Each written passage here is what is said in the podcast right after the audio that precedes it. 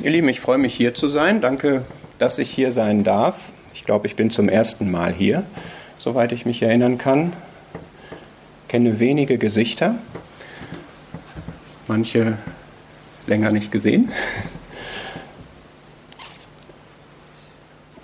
Ob und wen ich hier kenne, ist aber auch nicht entscheidend, weil der Herr reden soll und der Herr kennt uns alle sehr gut und weiß, was wir brauchen. Und ich wünsche mir, auch wenn ich etwas mitgebracht habe, was etwas Lehre beinhaltet, etwas Erkenntnis beinhaltet, dass Weissagung geschieht. Ich wünsche mir das, dass der Herr wirklich durch sein Wort redet und für jeden hier eine Botschaft hat. Und ich wünsche mir dazu, dass wir alle hier mit offenen Herzen sind, dass wir mehr erwarten, als nur zu verstehen, zum Beispiel, was es bedeutet, dass Gott Licht ist, was das Thema heute Abend ist, sondern dass wir uns in das Licht Gottes auch stellen wollen und dass das Licht in uns hineinstrahlt und in uns etwas macht. Das ist mein Wunsch für euch und für mich. Wir haben, denke ich, alle eine einigermaßen anstrengende Woche hinter uns und ich habe heute auch noch gearbeitet und ich habe mich gefreut, die Zeile zu singen, Dank für diese Kraft der Schwachen, Weisheit, Toren klug zu machen. Ich hoffe, hier sitzen jetzt ganz viele Toren. Hier steht jedenfalls einer in gewisser Weise. Und wir können die Weisheit Gottes erbitten, dass er uns anspricht. Wir haben ja an diesen drei Abenden das Oberthema das Wesen Gottes, wie Gott wirklich ist und was das mit unserem Leben macht, wenn wir Gott im Glauben erkennen und das in unser Leben hineinnehmen, wie Gott wirklich ist. Gott ist Licht heute Abend, Gott ist Liebe morgen Abend, Gott ist Leben am Sonntagabend. Das sind die drei Wesenszüge Gottes aus dem ersten Johannesbrief und vielleicht lesen wir mal zwei, drei Verse.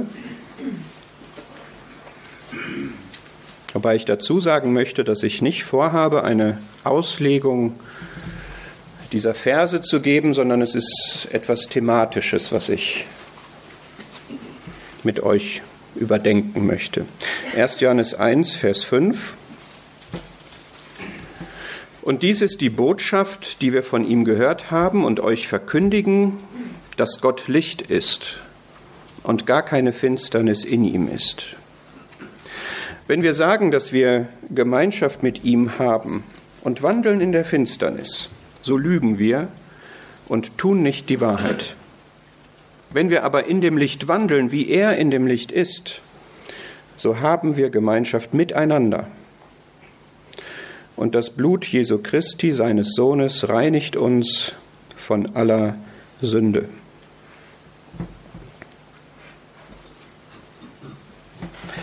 Ich möchte zu Beginn drei, vier Fragen stellen und bitte euch wirklich über diese Fragen mal nachzudenken. Was kann einen relativ alten Mann, der lange Zeit, um das lapidar zu sagen, auf dem Abstellgleis war und der zaghaft und ängstlich ist, dazu veranlassen, eine überaus schwere Aufgabe zu übernehmen.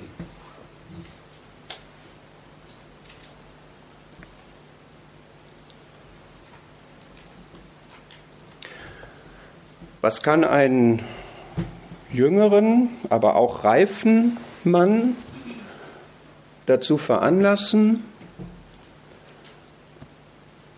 alles, was ihm wichtig war und was sein Lebensinhalt war, über den Haufen zu werfen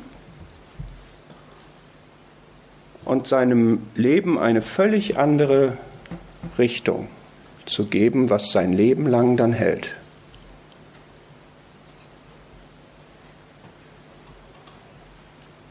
Was kann ein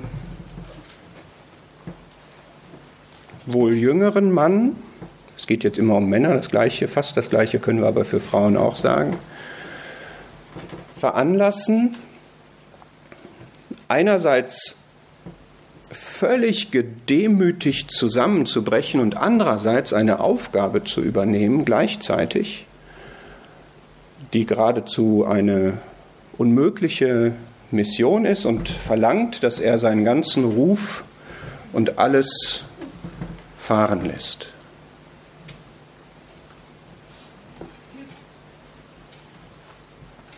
Was kann eine Versammlung, eine örtliche Versammlung veranlassen? Die Augen dafür zu öffnen, dass sie hochmütig ist und umzukehren und in Gemeinschaft mit Gott zu treten.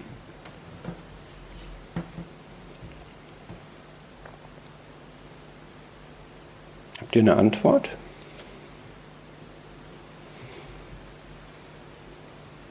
Für euch? Ich finde, das sind ziemlich unrealistische Szenarien alles, menschlich betrachtet. Die Antwort ist in allen Fällen die Erkenntnis Gottes. Und zwar die Erkenntnis Gottes, der Licht ist. Das erste war Mose. Der hat Gott erkannt. Gott hat sich ihm gezeigt als der Ich bin, der ich bin. Und er hat diesen Auftrag übernommen, das Volk zu führen.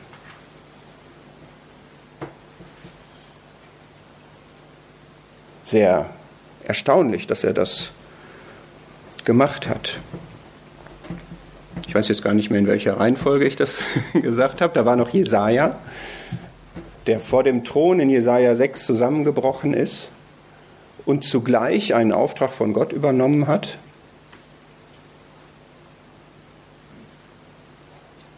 Da war Paulus, Saulus da noch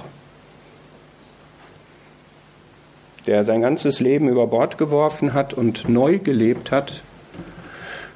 Und die letzte Geschichte mit der Versammlung ist eine unvollendete Geschichte. Ich denke an Offenbarung 1 und 2, ich denke an Laodicea, ich denke daran, wie der Herr sich Johannes vorstellt und ihm den Weg zeigt, wie man ins Licht kommt, Gemeinschaft mit Gott hat.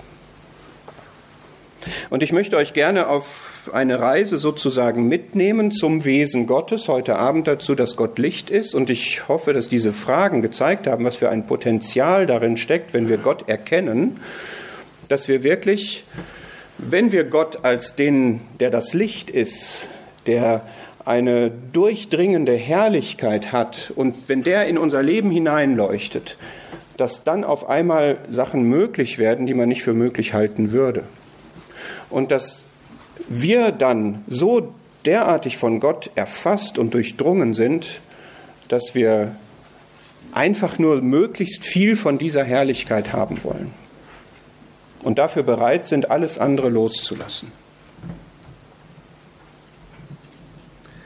Eine Reise zu dem Wesen Gottes. Was heißt eigentlich Wesen Gottes, Gottes Wesen? Den Begriff gibt es ja so in der Bibel gar nicht, soweit ich das verstanden habe.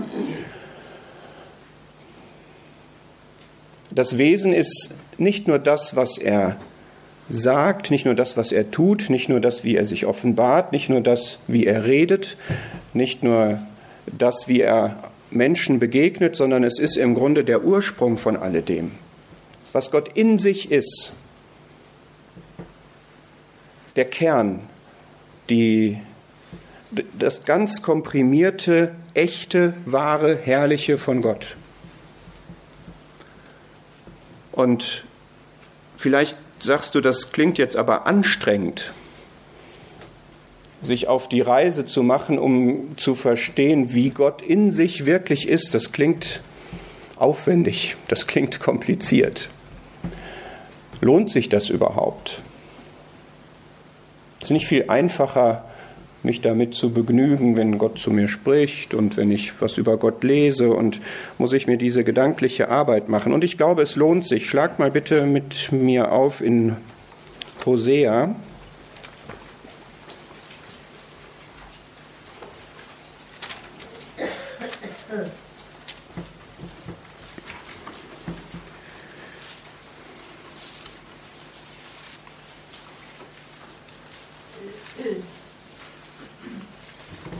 Hosea 4.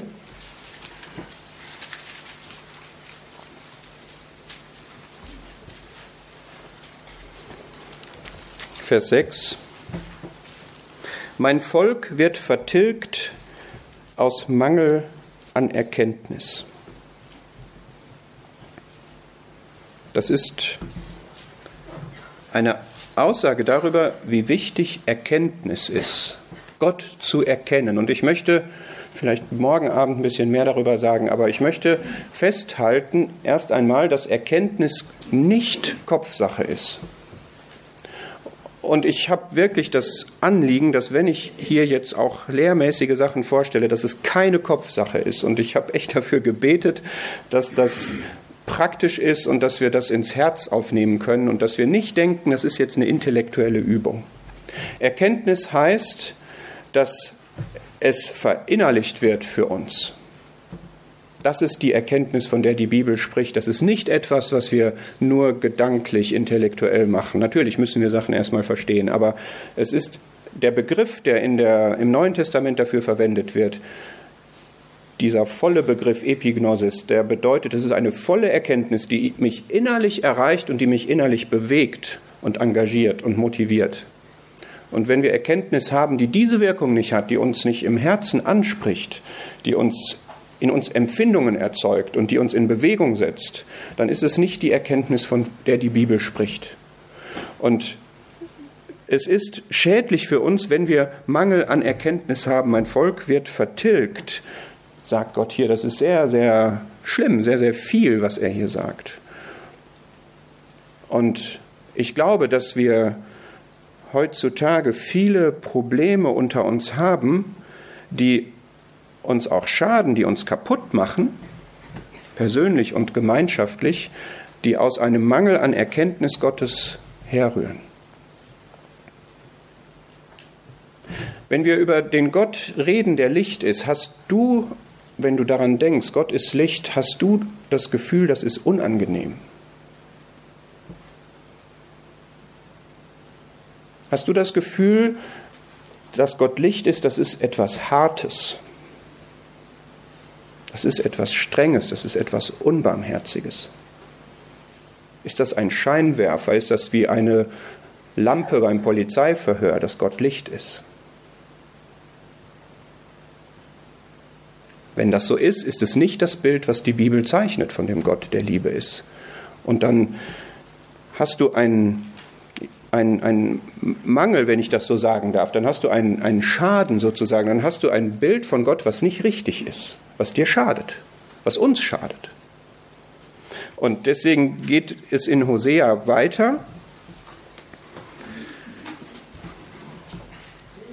In Kapitel 6, Vers 3, das aufgerufen wird, so lasst uns den Herrn erkennen, ja, lasst uns nach seiner Erkenntnis trachten. Ich kann euch sagen, ich, ich mache das seit ein paar Jahren gezielt, weil ich glaube, der Herr hat mir da wirklich die Augen für geöffnet, wie wichtig das ist, Gott wirklich zu erkennen. Und es ist eine absolut bereichernde, erfüllende, lohnenswerte Aufgabe zu gucken, wie ist Gott wirklich und was macht das mit meinem Leben, wenn ich an diesen Gott so glaube. Gott hat, so sagt es Hosea 6, Vers 6, an der Erkenntnis Gottes mehr gefallen als an Brandopfern. Und vielleicht opfern du und ich unsere Brandopfer im übertragenen Sinne und haben aber Gott gar nicht wirklich erkannt.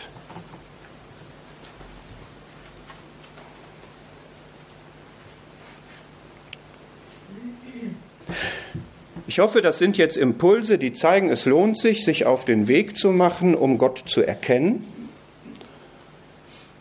und wir werden bei diesen drei, vier Personen, wenn das so klappt, wie ich das vorhabe, sehen, wie es sich in deren Leben gelohnt hat oder lohnen kann. Und wir werden auch sehen, wie praktisch das ist. Ich möchte kurz noch etwas sagen, wenn wir jetzt im ersten Johannesbrief wieder sind, über diese drei Wesenszüge Licht, Liebe und Leben. Das ist auch ein unheimlich volles Thema. Und ich beschränke mich jetzt wirklich auf zwei, drei Impulse. Vielleicht seid ihr es gar nicht gewöhnt, von drei Wesenszügen Gottes zu hören oder darüber nachzudenken. Vielleicht denkt ihr, es sind zwei, nämlich Licht und Liebe. Aber es sind drei. Und das sind die drei Kerneigenschaften, die das Wesen Gottes hat. Licht ist, dass sein Wesen ausstrahlt, sich zeigt. Das macht Licht ja. Gott hat ein Wesen, es gibt ein Wesen und drei Ausdrücke davon. Gott ist einer, Gott hat ein Wesen und dieses Wesen offenbart sich, strahlt aus, wird sichtbar, das ist das Licht. Dieses Wesen hat seinen Ursprung in einem Empfinden, was Gott hat, nämlich Liebe, Wohlwollen, Zuneigung. Daraus kommt alles, was Gott macht.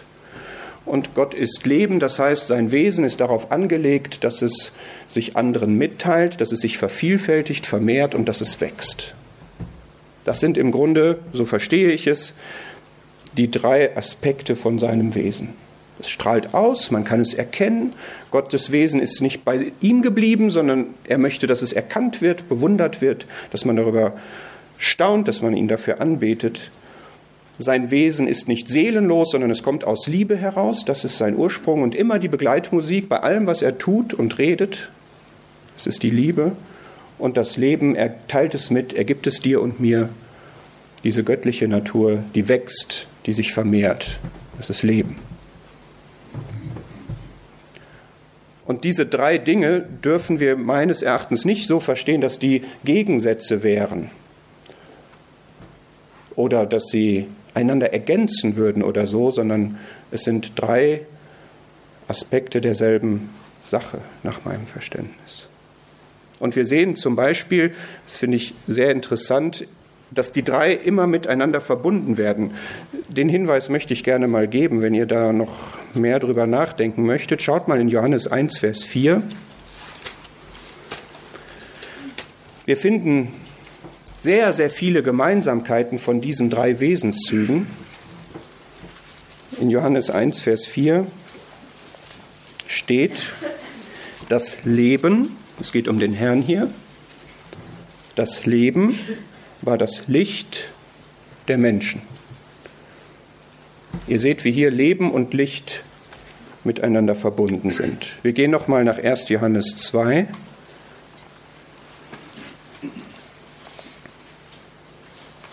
Vers 10.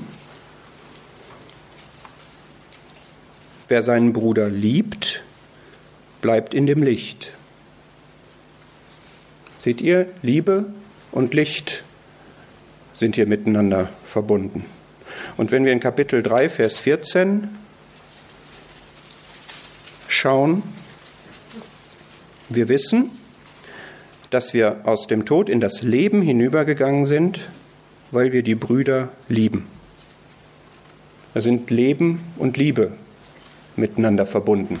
Und das zeigt uns, dass diese drei Wesenszüge, Licht, Liebe, Leben, miteinander verbunden sind und wir sie nicht trennen sollten. Unterscheiden schon, das sind unterschiedliche Aspekte, aber sie gehören zusammen. Alle haben mit Gemeinschaft zu tun, alle haben mit Erkenntnis zu tun. Alle sind in dem Herrn Jesus offenbart worden. Alle sind uns mitgeteilt und wir haben sie in dem Herrn.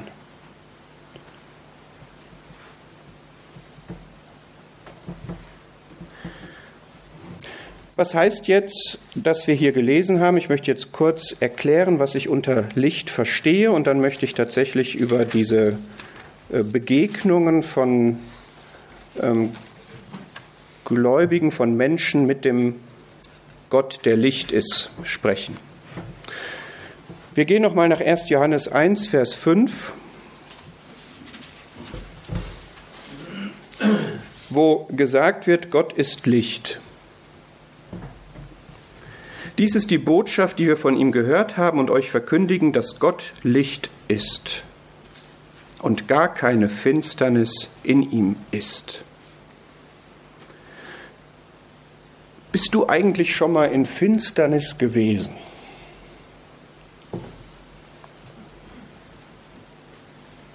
Das kennt man ja eigentlich gar nicht mehr. Wir haben alle unsere Taschenlampe Lampe am Smartphone dabei. Wir leben in einer Welt des künstlichen Lichts. Also wenn wir es nicht bewusst suchen und wollen, dann haben wir eigentlich keine Finsternis.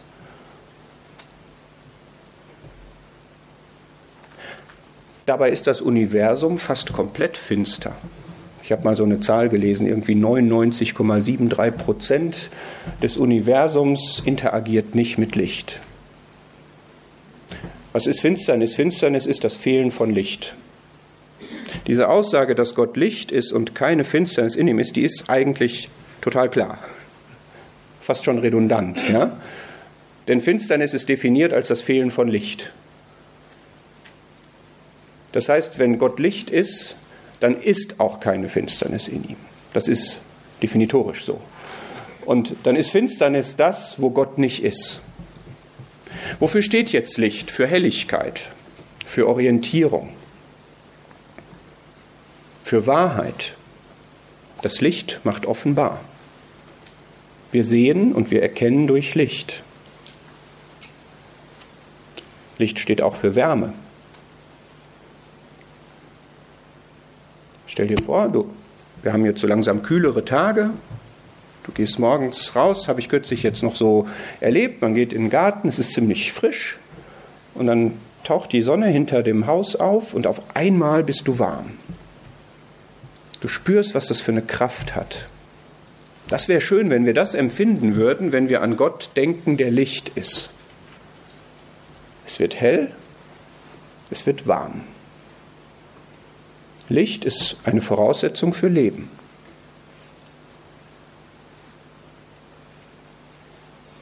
Licht macht das Leben angenehm. Licht macht das Leben sicher. Kannst du das alles so Gott zuschreiben? Siehst du Gott so, dass Gott dir Orientierung gibt? Dass Gott dir Dinge offenbart, wie sie sind? Auch dich selber zum Beispiel? Dass Gott dir Leben gibt, dass Gott dir Lebenskraft gibt, dass Gott dir Wärme gibt.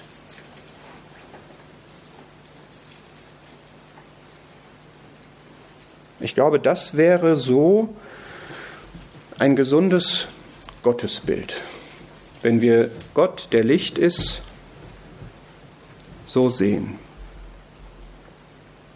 Und ich möchte jetzt aber doch mal fragen, weil ich glaube, dass dieser Gedanke verbreitet ist, vielleicht nicht hier im Raum, ist Gottes Licht unbarmherzig?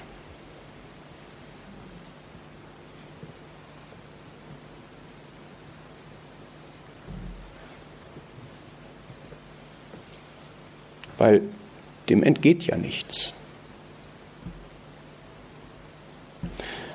Lasst uns mal zwei Stellen nachschlagen.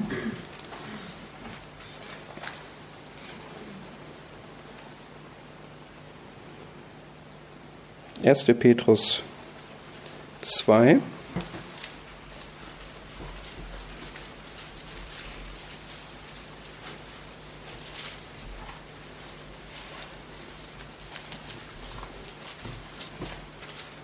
Vers 9. Gott hat uns berufen, zweite Vershälfte, aus der Finsternis zu seinem wunderbaren Licht. Lass uns kurz mal innehalten bei dieser Formulierung. Es ist ein wunderbares Licht. Licht ist tatsächlich wunderbar, physikalisch betrachtet. Ich bin jetzt kein Physiker, aber alleine schon der Welle-Teilchen-Dualismus ist es jetzt eigentlich äh, eine Photonen-Teilchen-Geschichte oder ist es eine Wellengeschichte, ist ja schon faszinierend, dass man das irgendwie beides braucht, um das zu erklären, aber es eigentlich nicht miteinander kompatibel ist. Wenn du das Farbspektrum denkst, was dahinter steckt, die Lichtgeschwindigkeit, also es gibt viele faszinierende Elemente von Licht. Aber hier geht es natürlich um, um die geistliche Seite davon. Wenn Gott sein Licht ausstrahlt, sein Wesen ausstrahlt, seine Herrlichkeit ausstrahlt, ist das immer wunderbar. Wenn wir Wunderbares erleben, dann ist es von Gott. Wenn wir Gott erleben, dann ist es wunderbar. Wenn Gott sich zeigt, dann ist es wunderbar. Wunderbar. Und dann kommt in Vers 10 der interessante Zusammenhang. Meine Frage war, ist Gottes Licht unbarmherzig? Wir sind berufen zu seinem wunderbaren Licht, Vers 10, die ihr einst nicht ein Volk wart, jetzt aber ein Volk Gottes seid, die ihr nicht Barmherzigkeit empfangen hattet, jetzt aber Barmherzigkeit empfangen habt.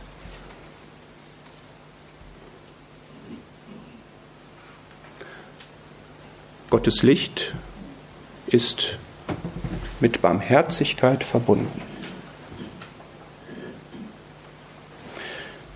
Eine zweite Stelle aus Epheser 5.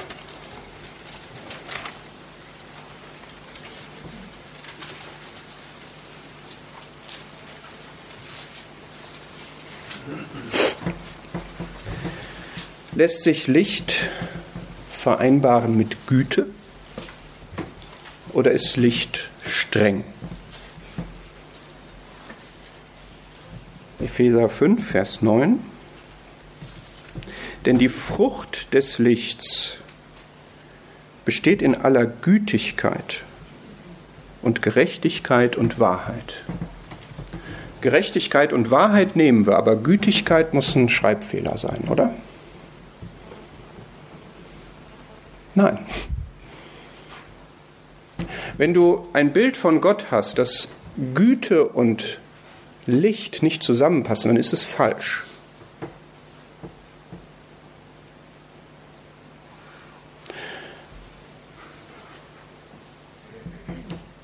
Gottes Wesen ist ein, eine Gesamtheit, ein, ein Komplettpaket, wenn ich das mal so sagen darf. Das Licht strahlt alle seine Eigenschaften aus. Und da können wir nichts rauspicken und sagen, bei dem Licht haben wir jetzt die Heiligkeit und die Gerechtigkeit und die Klarheit und die Reinheit. Und die weicheren Eigenschaften, wenn ich das mal so sagen darf, ordnen wir der Liebe zu. Die Frucht des Lichts ist Gütigkeit. Da kann man mal drüber nachdenken. Ich bin damit noch nicht zu Ende. Und Gerechtigkeit und Wahrheit. Alles immer gleichzeitig. Das kann man bei Gott gibt es kein Rosinenpicken, ja, dass wir in dieser Situation mehr das nehmen und in dieser Situation mehr das. Es ist immer alles gleichzeitig wahr und da.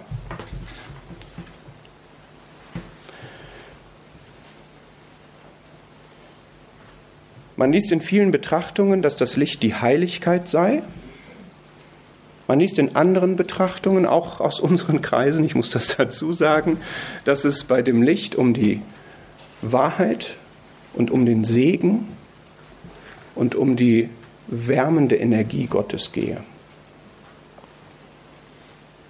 Und wie gesagt, glaube ich, dass wir beim Licht die ganze Fülle von Gottes Wesen sehen müssen in seiner Ausstrahlung zu uns, was wir alles sehen. Das ganze Panorama, den ganzen Regenbogen sozusagen, die ganze Sonne mit allen Lichtstrahlen.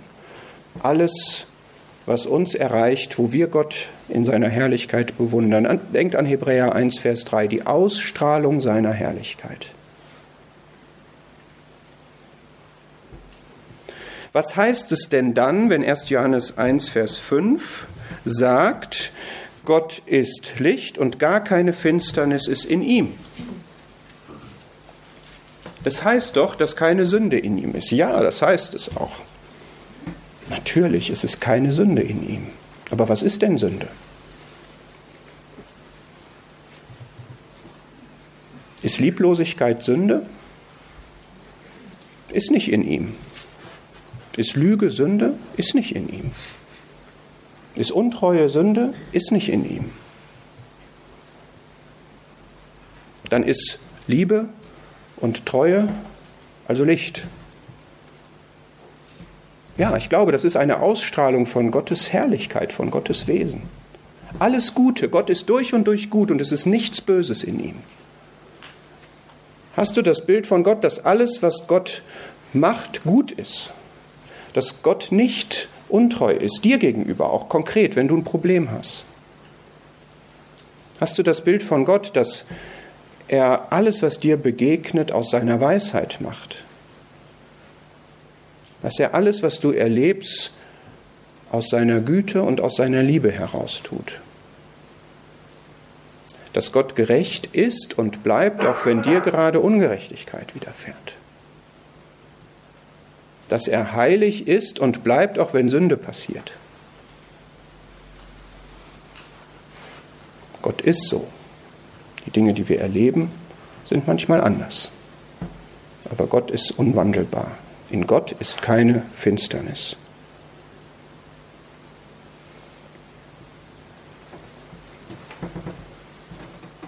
Ich wünsche mir, dass vielleicht mindestens ein Impuls zum Nachdenken darüber entstanden ist, auch wenn ich mich nicht in der Lage gefühlt habe, jetzt das alles zu erklären. Da bräuchten wir dann vielleicht auch mehr Zeit und auch Gespräche dafür, was wir im Anschluss gerne machen können.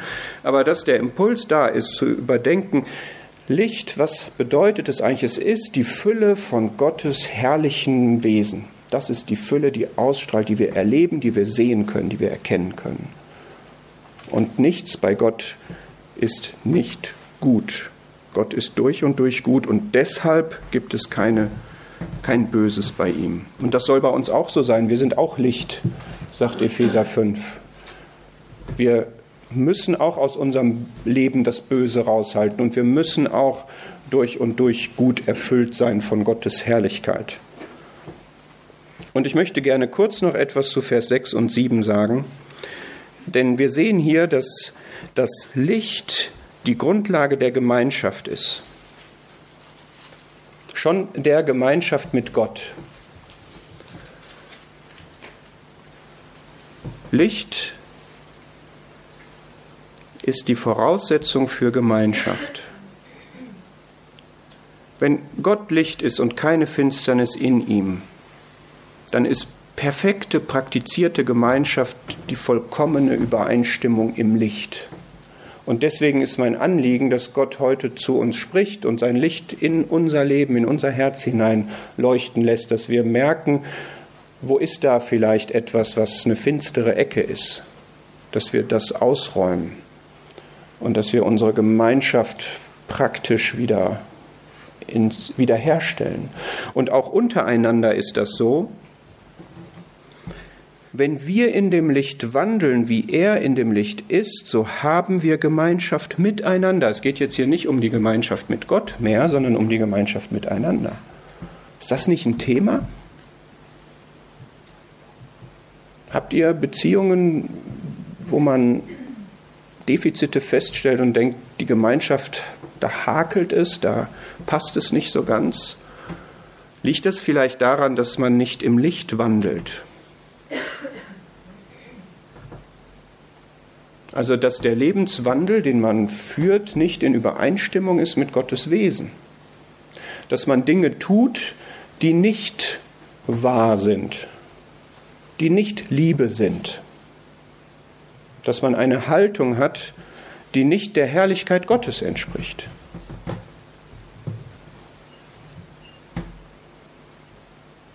Wir können uns natürlich immer arrangieren, aber wir sehen hier den Weg zur Gemeinschaft, der ist im Licht zu wandeln. Wir müssen also Gottes Licht auf uns leuchten lassen. Und wir müssen uns dem stellen.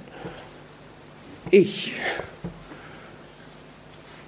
Denk jetzt vielleicht an andere, aber denk an dich. Ich denke an mich. Ich muss mich ins Licht stellen. Ich muss mein Leben mit dem Licht in Übereinstimmung bringen.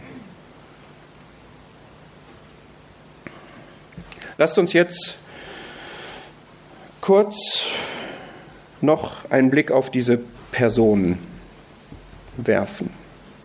Wenn wir sagen, das Licht ist die Fülle von Gottes herrlichem Wesen, die ausstrahlt, die wahrgenommen wird, die in Leben hineinleuchtet, dann können wir das nachvollziehen, was das mit Menschen gemacht hat, wenn wir zum Beispiel ich will da jetzt wirklich nur so kurze Schlaglichter reinwerfen, aber wenn wir jetzt mal mit Mose anfangen,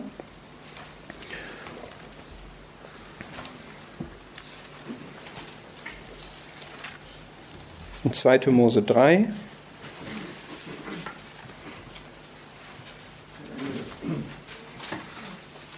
Wir haben hier Licht in der Gestalt von Feuer. Das ist übrigens, ich habe gesagt, ich sehe Licht eigentlich nah an dem Begriff von Herrlichkeit, mehr noch als, als Heiligkeit, was auch ein Teil davon ist natürlich. Aber eigentlich immer, wenn Gott sich offenbart, macht er das mit Licht. Wenn man nachschaut, wo tritt Gott auf, wo offenbart sich Gott, wo begegnet Gott Menschen, da haben wir fast immer Licht. Häufig Feuer oder eben bei Paulus das Licht, was den Glanz der Sonne überstrahlt und so weiter. Ja, also da sieht man, es ist im Grunde Gott selbst, Gott, Gottes Wesen, Gottes Herrlichkeit, die sich in dem Licht zeigt. Wir kennen ja diese Geschichte, deswegen muss ich da jetzt nicht viel vorlesen, denke ich. Ähm, Mose war eben jetzt lange auf dem Abstellgleis, wenn wir das so sagen dürfen, und jetzt begegnet er dort Gott, beziehungsweise Gott begegnet ihm. Und die Schlüsselaussage ist hier in Vers 14. Also zum einen sagt Mose ja, der Boden ist heil, oder Gott sagt ihm, das ist heiliger Boden, auf dem du hier stehst. Das ist Vers 5. Und dann haben wir in Vers 14 diese Offenbarung Gottes, der sagt, ich bin, der ich bin. Und dann kriegt Mose diesen Auftrag und er ziert sich und er sucht Ausflüchte, das ist Kapitel 4, und er windet sich und er will irgendwie nicht und er will irgendwie nicht. Und was bewegt ihn denn dazu, jetzt doch zu sagen, ich gehe?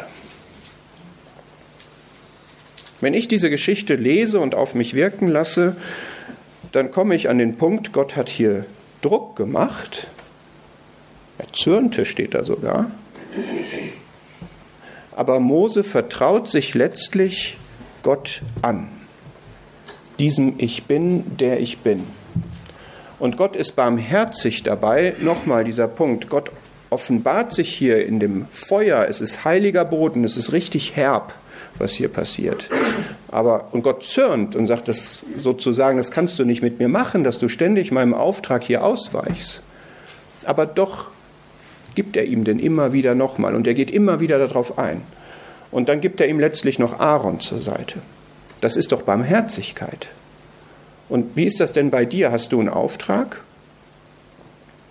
Hast du schon mehrmals einen Impuls bekommen, dass du was machen sollst, was tun sollst? Und immer hast du einen Einwand? Und traust dich vielleicht gar nicht mehr da richtig hinzuhören, weil du einerseits denkst, Gott, ich enttäusche dich hier irgendwie, aber ich, hm, ich krieg's einfach nicht hin. Dann ist es, glaube ich, wichtig, dass du Gott so siehst, dass er einerseits barmherzig ist und dich nicht überfordert, sondern dir das auch gibt, was du brauchst. Und andererseits aber, dass Gott dieser herrliche Gott ist und wenn von dem Auftrag kommt, dann macht man den bitte auch. Was verstehst du unter Ich bin, der ich bin? Er ist immer derselbe. Hat er jemals jemanden in der Bibel hängen lassen, der ihm gehorcht hat? Es gibt die verrücktesten Aufträge. Ja, wenn ihr mal überlegt, was Gott Menschen aufgetragen hat in der Bibel, da sind völlig unglaubliche Sachen dabei. Nicht nur das Klassische mit dem Petrus auf den See, aber das ist sowas. Oder geh doch mal mit riesigen Krügen voll Wasser zum ähm, Weinmeister. Sag, probier mal. Ja, was passiert denn dann, wenn so ein Weinkenner Wasser probiert? Hat sich in Wein verwandelt. Und ne, wir könnten da jetzt durchgehen. Hast du einen Auftrag, von dem du denkst, es ist jetzt schwierig? Vertrau Gott. Und ich glaube, das ist dieser Gott, der Licht ist, wo man merkt, das ist jetzt, da ist Kraft, da ist Herrlichkeit, da ist alles durchdringend, verzehrend, ist in diesem Gott, dass man dann sagen kann, wenn das so ist, dann kann ich jetzt auch alle Wege gehen. Dann kann ich auch alle Sachen machen. Mit diesem Gott kann ich eine Mauer überspringen, gegen eine Schar anrennen. Jesaja 6.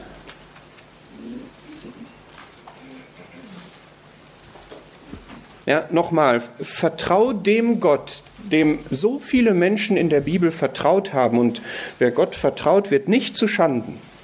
Das haben so, wir haben so viele Belege in der Bibel. dass das wahr ist.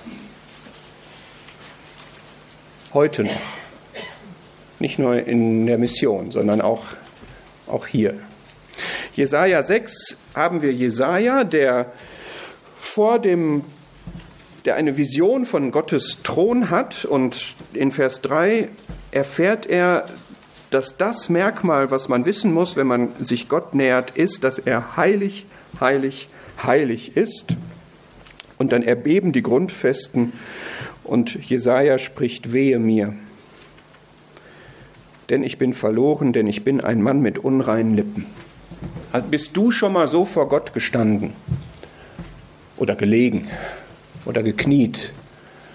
So sagst, wehe mir vor dem heilig, heilig, heilig Gott.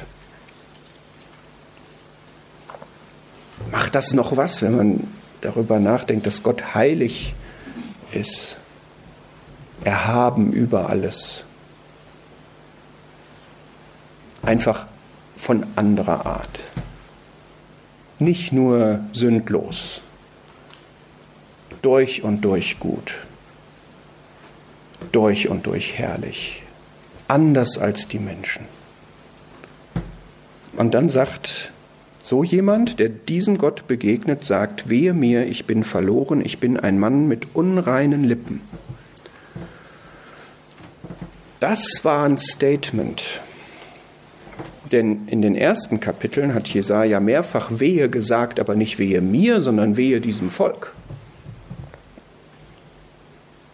Und unreine Lippen hatte vor allem, wir sind hier im Todesjahr des Königs Usia, in 6 Vers 1 steht das, die hatte vor allem der König Usia, der nämlich an Aussatz gestorben war und immer sagen musste, unrein, unrein. Was Jesaja hier macht, ist, er sagt im Grunde, ich bin der, der Schlimmste. Usia hatte ja diese Strafe bekommen, weil er zu Unrecht in den Tempel gegangen war. Das war ein Eklat, das war ein Skandal und er stellt sich jetzt sozusagen auf eine Ebene mit Osea und sagt, ich bin genauso, mit unreinen Lippen. Und wenn ich Wehe sagen soll, dann muss ich erstmal mir Wehe sagen. Und dann kriegt er so einen Auftrag, wen soll ich senden, wer wird für uns gehen? Hier bin ich, sende mich. Und seine Botschaft, die ihm aufgetragen wird, ist unfassbar. Geh hin und sprich zu diesem Volk, hörend hört und versteht nicht, sehend seht und erkennt nicht. Möchtest du so einen Auftrag kriegen? Denen, zu denen du sprichst, zu sagen, hört nicht?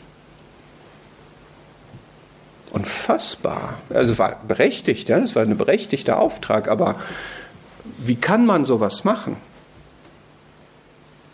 Wie kann man sowas machen, wenn man gerade festgestellt hat, man ist ein Mann mit unreinen Lippen? Wie kann man denn dann sprechen zu anderen? Überhaupt.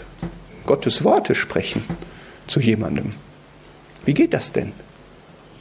Das geht zum einen, weil dazwischen die Szene mit der Kohle ist, wo Gott reinigt, heiligt aus seiner Gnade heraus. Und hier sehen wir wieder, das ist vielleicht die krasseste Offenbarung von Gottes Licht, Jesaja 6, für meinen Geschmack. Vielleicht bei Saulus auch, aber jedenfalls im Alten Testament, finde ich. Ja?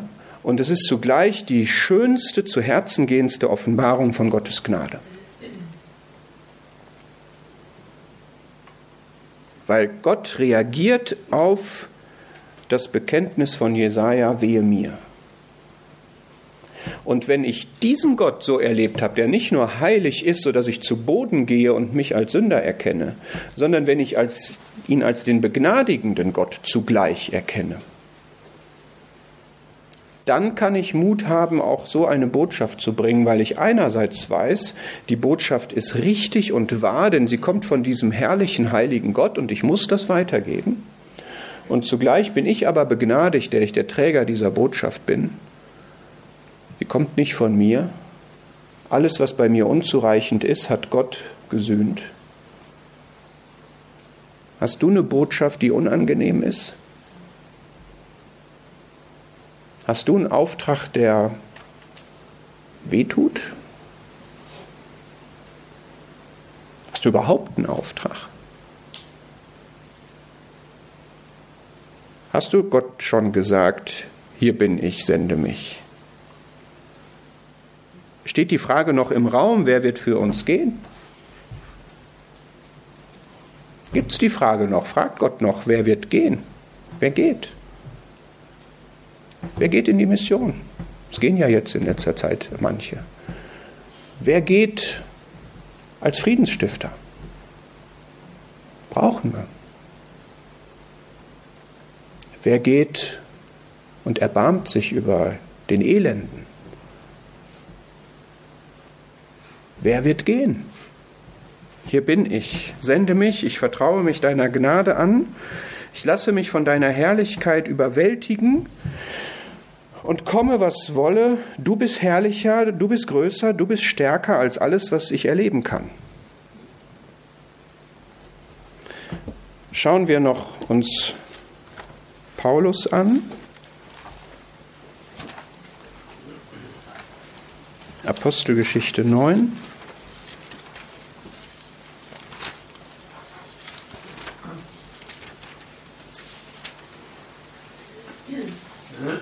Ich möchte mal kurz, damit es nicht unter die Räder kommt, zwischendurch festhalten, die Offenbarung von Gottes Herrlichkeit im Licht, von seinem herrlichen Wesen, seinem Licht, haben wir gesehen, ist immer begleitet von Gnade, von Barmherzigkeit. Und sie ist immer mit einer Sendung verbunden. Das finde ich ganz interessant. Man könnte ja denken, wenn Gott einen derartig niederschmettert, sozusagen, wie wir das jetzt gesehen haben bei Mose und auch bei Jesaja, wie wir das jetzt bei Paulus, Saulus sehen werden, wie wir das bei vielen sehen in der Schrift, dann ist ja erstmal zappenduster. Da tut sich ja nichts. Der liegt auf dem Boden völlig entkräftet, völlig überwältigt. Und vielleicht hast du so eine Haltung, dass du sagst, Gottes Heiligkeit ist so krass. Ich traue mich überhaupt nicht, auch nur den Kopf zu heben.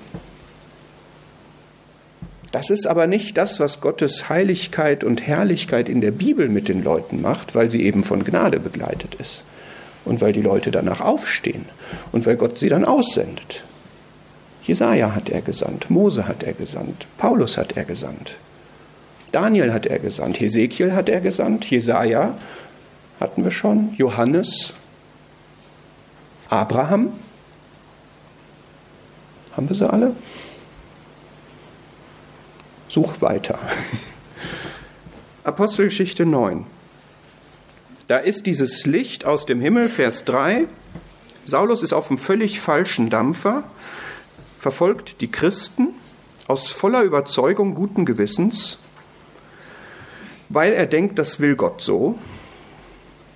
Er hat also ein völlig falsches Bild von Gottes Willen und auch von Christus. Den hält er nämlich für einen Sektierer letzten Endes aus jüdischer Sicht. Und dann erscheint ihm dieses Licht aus dem Himmel und er fällt auf die Erde und hört eine Stimme und dann spricht er, wer bist du Herr? Ich bin Jesus, den du verfolgst. Also auch hier ein Licht. Wir lernen später, was den Glanz der Sonne überstrahlt, also was außerhalb jeder natürlichen Dimension ist. Das gleiche Licht, was nach meinem Verständnis Abraham gesehen hat, als der Gott der Herrlichkeit ihm begegnet ist. Und für Abraham war die Erde damit beendet. Er hatte eine himmlische Stadt, die Grundlagen hat. Das war seine Mission. Ja. Ist das bei dir auch so? Hast du schon Gottes himmlische Herrlichkeit gesehen, sodass die Erde nicht mehr so spannend ist? Saulus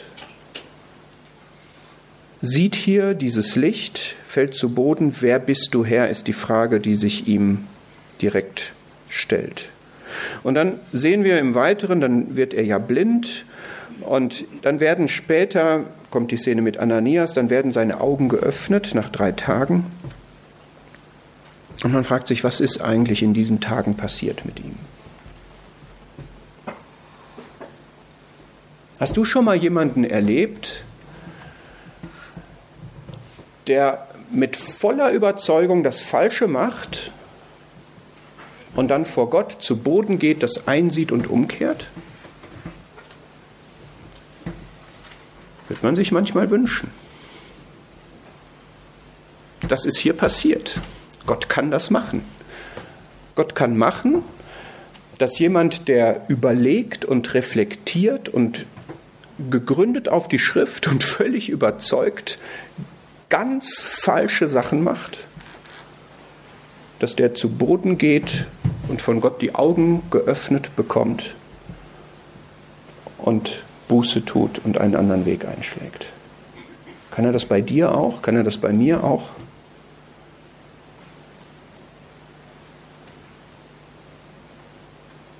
Kann, könnte es sein, dass du und ich was falsch machen? Ist das denkbar? Dass wir sogar aus Überzeugung was falsch machen und es für das Richtige halten? Ist es möglich, dass Gott uns anspricht und uns die Augen öffnet? Diesem herrlichen Gott ist das möglich, ja. Es muss halt vielleicht mal einschlagen. Aber wisst ihr, alle die, die wir hier sehen, die waren alle bereit, etwas loszulassen. Bist du bereit, wie Mose deine Ängstlichkeit loszulassen? Bist du bereit, wie Jesaja zumindest einen denkbaren Ansatz loszulassen, du könntest besser sein als die anderen? Als wärest du derjenige, der Wehe sagen darf. Bist du bereit, wie Saulus, deine Überzeugungen loszulassen?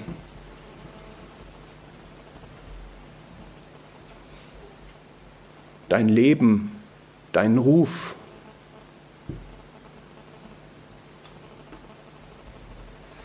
Wer nicht allem entsagt, was er hat, wer nicht bereit ist, alles loszulassen, kann nicht mein Jünger sein. Ich finde es so schön bei Saulus, dass er das gemacht hat. Vielleicht sagst du, ihm blieb auch keine andere Wahl. Und wenn ich so ein Licht sehen würde, was den Glanz der Sonne überstrahlt, ja dann. Aber haben wir das nicht hier glaubhaft beschrieben? Wissen wir nicht, dass unser Gott derselbe ist, wie der, der Saulus erschienen ist und den anderen erschienen ist? Ist es nicht der gleiche Gott? Ist es nicht immer noch ein Licht, was den Glanz der Sonne überstrahlt? Oder glauben wir das in Wirklichkeit gar nicht? Ist jetzt echt eine Frage. Glaubst du das wirklich? Ich frage mich das immer wieder. Ich denke gerne über diese Figuren nach. Ja, und ich frage mich immer wieder, und ich merke, ich habe Mühe, was loszulassen. Glaube ich wirklich, dass Gott mehr ist als genug? Glaube ich wirklich, dass Gott besser ist? Glaube ich wirklich, dass Gott herrlicher ist als das, was ich jetzt hier gerade festhalten möchte? Wenn ich das wirklich glaube, dann lasse ich das weniger Gute los.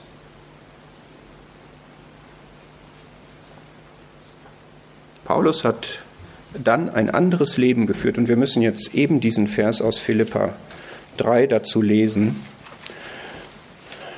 Ich strapaziere gerade eure Geduld und ich brauche noch ein paar Minuten, weil ich doch gerne auch noch auf Offenbarung 1 kommen möchte. Aber Philippa 3, Vers 8. Ja, wahrlich, ich achte alles für Verlust wegen der Vortrefflichkeit der Erkenntnis Christi Jesu meines Herrn, um dessen Willen ich alles eingebüßt habe und es für Dreck achte, damit ich Christus gewinne. Wir könnten im Grunde jetzt das ganze, diesen ganzen Abschnitt und den folgenden lesen, aber das hier ist jetzt wirklich die Schlüsselaussage für Paulus Leben. Er hatte die Erkenntnis Christi Jesu. Die hat er vor Damaskus gehabt.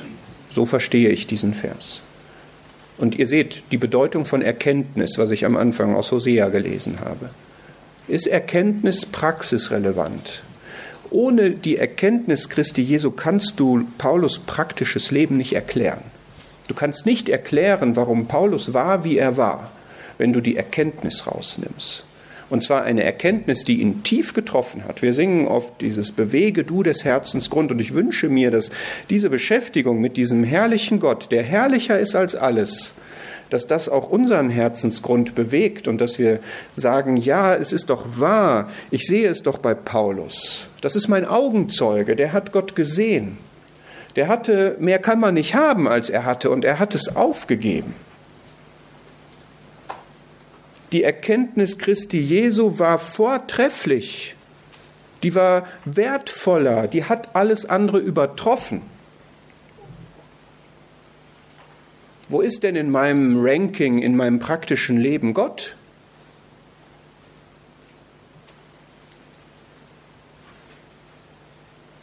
Ist die Erkenntnis Gottes etwas, was mir wichtiger ist als alles andere? Kann Gott meine Prioritäten darüber steuern, dass ich ihn erkenne?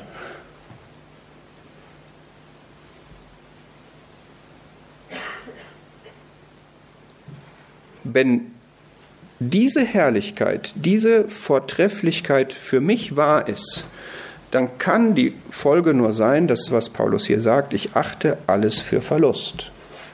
Weil alles andere ist minderwertig dem gegenüber. Hat einen Wert in sich, aber weniger Wert als Gott.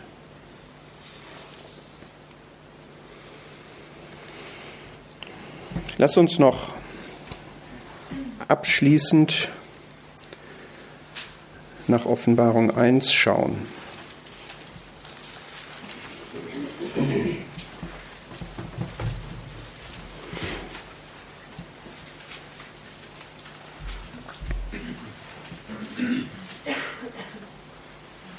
Da ist Johannes, der Jünger Johannes, der auch den Johannesbrief geschrieben hat und jetzt hier eine Vision hatte, eine Begegnung hatte.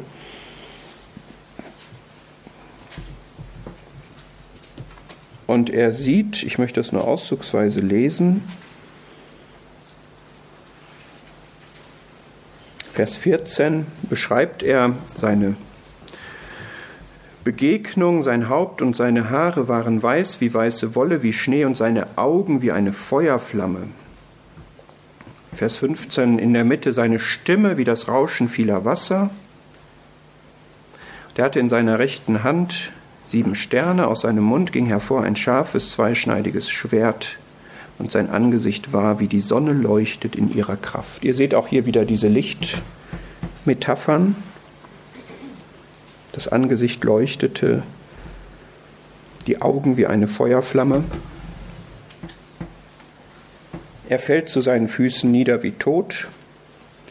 Ich bin der Erste, der Lebendige. Ich bin lebendig von Ewigkeit zu Ewigkeit. Ich bin, ich bin, da ist ich bin wieder.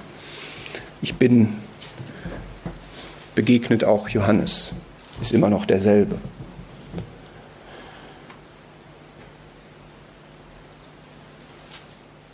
Was hat das mit Versammlung zu tun? Wir waren bisher in der individuellen Sicht. Wir haben einzelne Personen, einzelne Gläubige oder die sich dann bekehrt haben gesehen. In, Johannes, äh, in Offenbarung 1 bis 3 geht es um Versammlungen, um örtliche Versammlungen. Und der, den wir hier gesehen haben, der Herr, der wandelt inmitten der sieben goldenen Leuchter. Der ist inmitten der örtlichen Versammlungen. Und die Sendschreiben werden dann an örtliche Versammlungen geschickt. Wie wichtig ist es, dass wir Christus kennen als den, dessen Augen sind wie eine Feuerflamme. Glauben wir, dass Christus Dinge nicht sieht oder hat er diesen Röntgenblick? Und wieder, es ist kein unbarmherziger Blick, aber es ist ein wahrer Blick. Meinen wir, wir müssen was vor ihm verbergen? Was kompletter Unsinn ist, weil wir es nicht verbergen können, denn er sieht ja alles. Und weil wir es auch nicht verbergen müssen, weil es nichts Heilsameres geben kann, als den Herrn reingucken zu lassen bei uns. Und uns seinem Blick zu stellen und uns heilen zu lassen. Kennen wir Christus als den, dessen Stimme ist wie das Rauschen vieler Wasser? Wie viele Stimmen hören wir?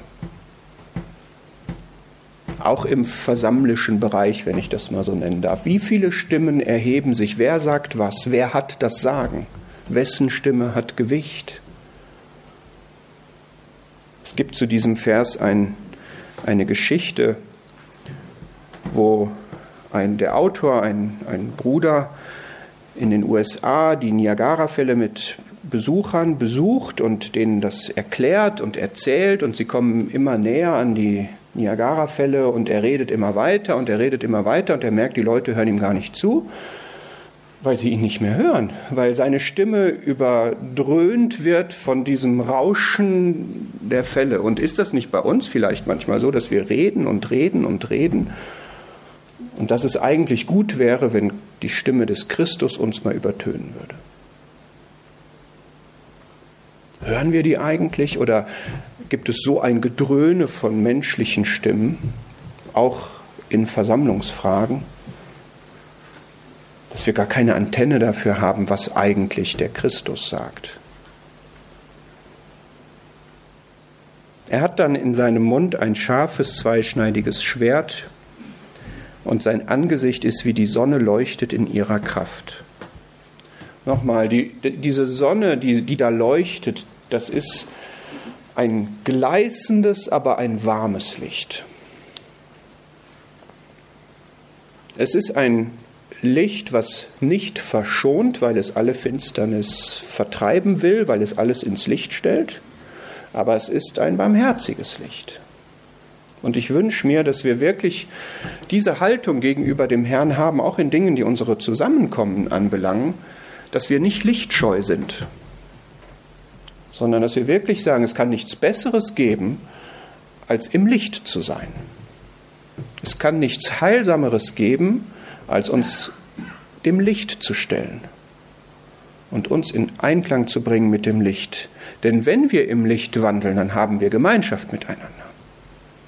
Echte Gemeinschaft, keine Pseudogemeinschaft, kein Waffenstillstand.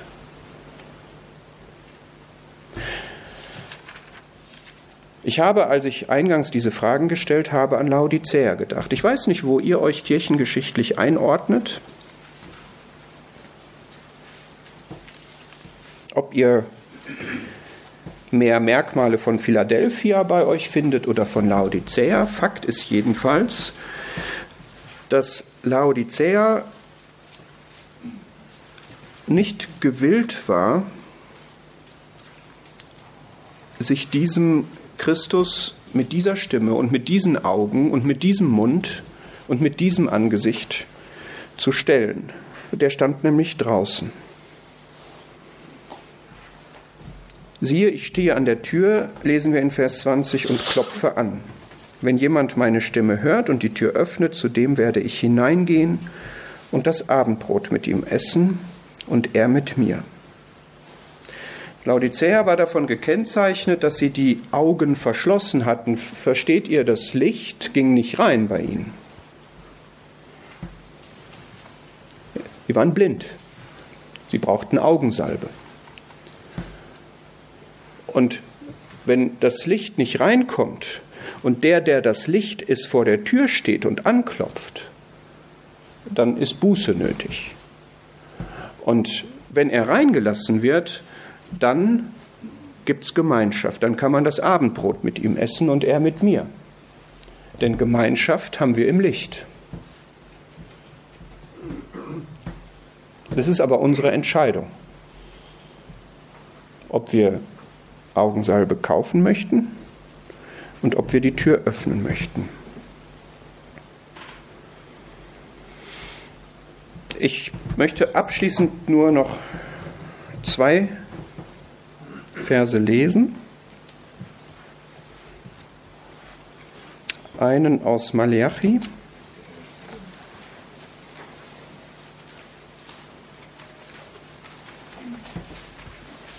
Malachi 3, Vers 20.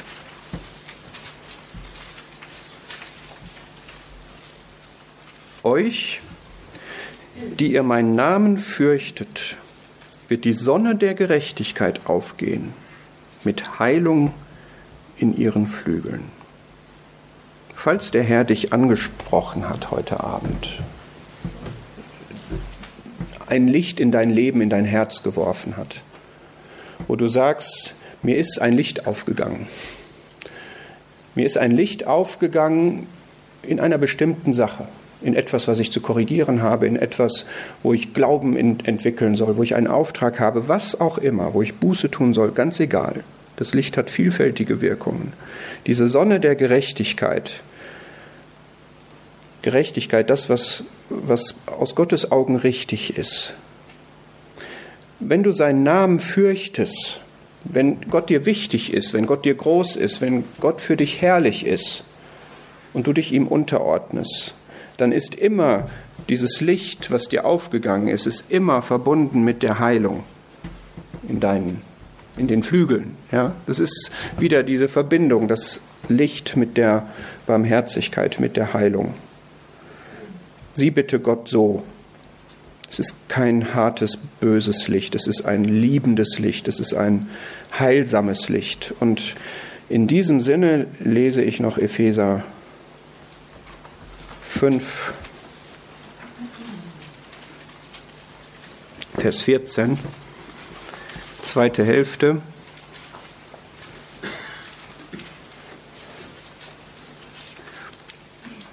Wach auf, der du schläfst, steh auf aus den Toten, und der Christus wird dir leuchten.